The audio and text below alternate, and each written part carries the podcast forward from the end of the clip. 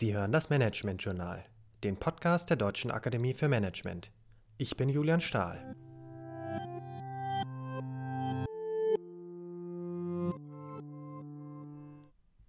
Diese Woche wird es praktisch. Es geht um Meetings und fünf Ideen, um Meetings zielgerichteter und produktiver zu gestalten. Warum das etwas mit Management im digitalen Zeitalter zu tun hat? Die vielen Online-Meetings der letzten Wochen haben, denke ich, gezeigt, welchen Unterschied es zwischen produktiven und ermüdenden Meetings gibt. Und dass es sich lohnt, genauer darüber nachzudenken, was Meetings besser macht. Was natürlich nicht heißt, dass die Ideen auch für analoge Meetings genutzt werden können. Erstens. Was ist konkretes Ziel und die Funktion des Meetings?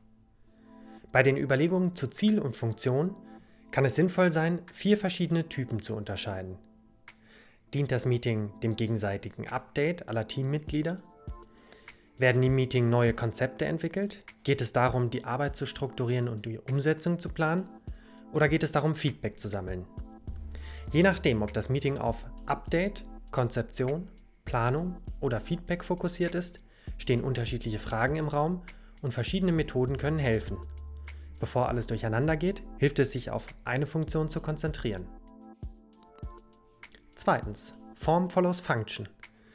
Ein Update-Meeting braucht ein anderes Format als ein ausgedehntes Brainstorming. Für das Update reichen vielleicht 15 Minuten, ohne dass sich alle erst einen Kaffee holen. Für die Brainstorming-Runde braucht es Ruhe, die richtigen Methoden und gute Vorbereitung. Daher besser vorher überlegen, welches Format geeignet ist, welches räumliche Setting, wie viel Zeit, lieber weniger Zeit mit viel Energie als ermüdende Monsterrunden und ganz wichtig, wer sollte teilnehmen. Nur wer auch wirklich etwas beitragen kann, sollte auch dabei sein, sonst werden Meetings schnell als zähe Zeitfresser wahrgenommen. Drittens, gute Vorbereitung. Es braucht mindestens eine Person, die das Meeting gut vorbereitet. Neben Überlegungen zum Format sollten alle relevanten Personen frühzeitig eingeladen und die Agenda bereits konkret abgestimmt werden. Sollen bestimmte Methoden angewandt werden, wie das integrative Entscheiden, braucht es gegebenenfalls zusätzliche Vorbereitung. Gute Vorbereitung klingt naheliegend, ist wirklich hilfreich, aber doch erstaunlich selten. Viertens. Moderation. Meetings ohne Moderation bergen grundsätzlich die Gefahr, dass sich Themen verselbstständigen, Diskussionen sich nur ermüdend im Kreis drehen und am Ende doch immer nur die gleichen diskutieren. Eine Moderation kann dem einfach entgegenwirken. Sie behält die Agenda im Blick, achtet darauf, dass sich Redeanteile gleichmäßig verteilen und die Kommunikation wertschätzend und nur bei den Themen bleibt, die auch auf der Agenda stehen. Werden weitere Methoden angewandt, ist die Rolle der Moderation entsprechend weitergefasst. Das braucht ein wenig Übung, macht Meetings aber besser. Und im idealen Falle wechselt die Rolle der Moderation von Meeting zu Meeting, sodass nicht immer nur die gleichen moderieren. Fünftens. Klare Absprachen.